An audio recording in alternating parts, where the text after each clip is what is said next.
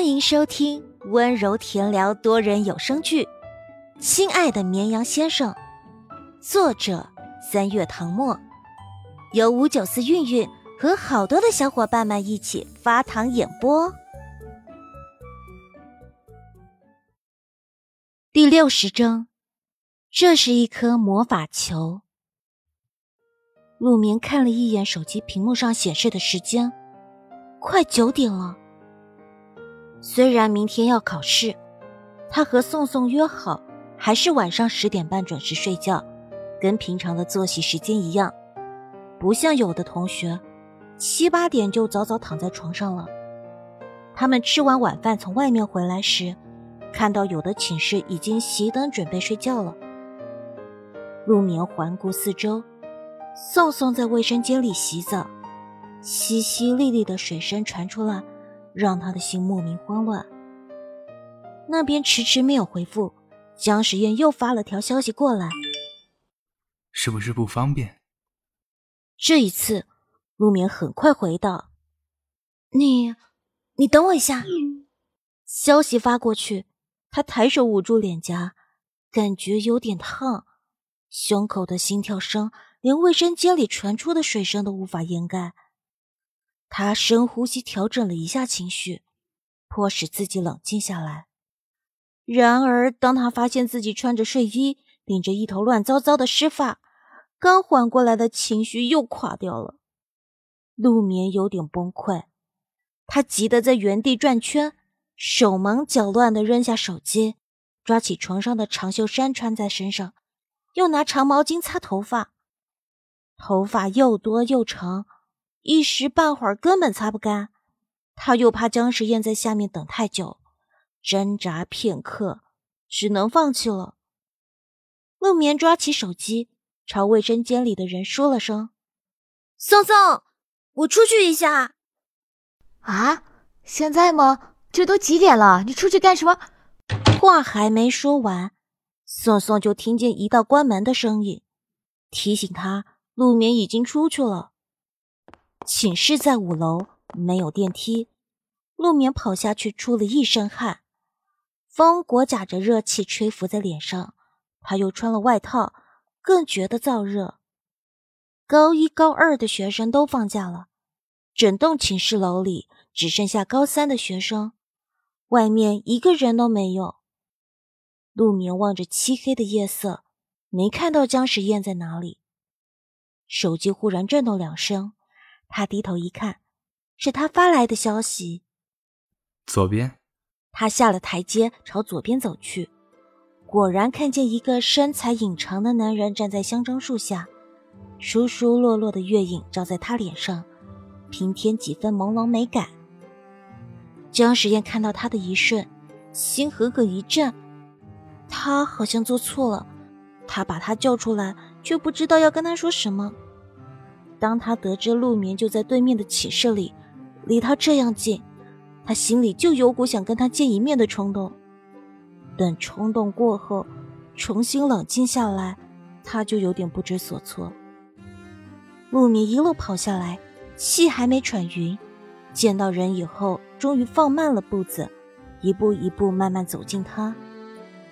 清浅的月辉下，女孩仰起头看着他，声音很轻。仿佛夜里的风，你叫我是有什么事吗？江时宴垂下眼眸，只见他湿漉漉的长发披在肩头，穿着清晰的藕粉色睡衣，上面印着一颗颗鲜红的樱桃，外面穿了一件格子衬衫，像是节日出门随便套上的。他呼吸有点急促，鼻翼挂着一层薄薄的汗珠。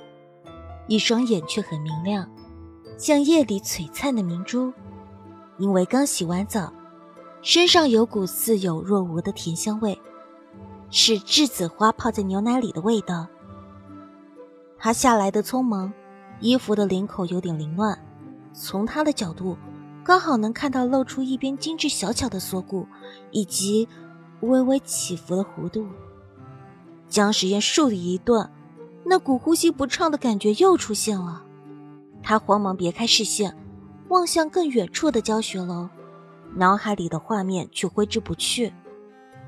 平静了好一会儿，他才敢看他，低声解释自己出现在这里的原因。我刚好在附近散步，忽然想到你明天要考试，想亲口给你加油打气。陆眠眨了眨眼，怎么也没想到是这个原因。他以为他找他是有很重要的事情，必须要当面跟他说，哪怕打视频也说不清楚。女孩眼中露出狐疑，仿佛给姜时烟一记当头棒喝。果不其然，这个理由太憋足了，他不相信。别说他了，他自己说出来都觉得像借口。不过陆眠没有考虑那么多，人家特意来给他说一声加油，当然是出于好意，希望他能考出好成绩。他轻轻一笑，接受他的祝福，谢谢。我明天一定好好发挥，不辜负你的期望。他这么说，就好像他会为他考好一样。江时宴心中的纠结淡去，也忍不住一笑。等你考完了，我请你吃饭吧，就当是庆祝你取得好成绩。我欠你一顿饭，一直记着呢。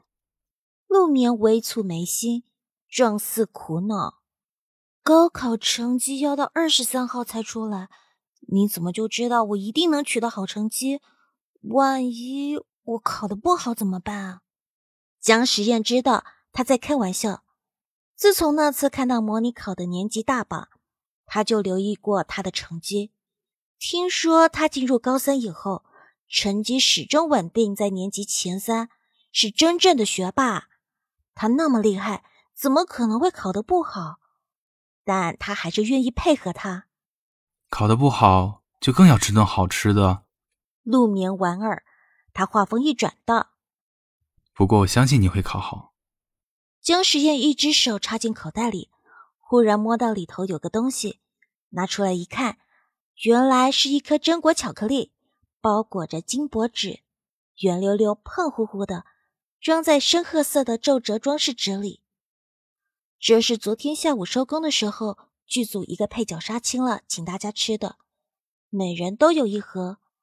本来是想请大家吃顿饭，但是剧组放假，大家回家心切，好几个人已经订了当天的机票。一整盒巧克力几乎都被赵明俊吃了，盒子里只剩下一颗，他随手拿了揣进口袋里，却忘了吃。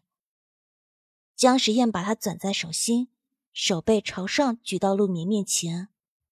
这是一颗魔法球，吃了它，你的愿望就能实现了。他表情认真，说出来的话却像在搞笑。陆眠拼命忍住，才没有笑出声。姜时宴见他不动，催促：“快点儿，晚了魔法要消失了。”陆眠还是没忍住，扑哧一笑：“你们演员都这么爱演戏吗？什么魔法球啊？”他刚才拿出来的时候，他就看到了，是一颗金色的巧克力球。姜时宴脸色一垮，好不容易营造出来的神秘气氛被他一句话给打散了。他除了无奈，还有点尴尬。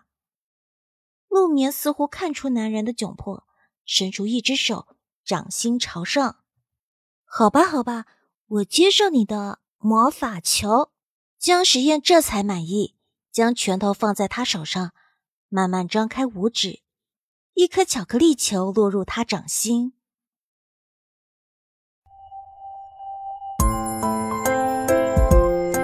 本集播讲完毕，感谢收听，喜欢请收藏、订阅、分享本专辑哦。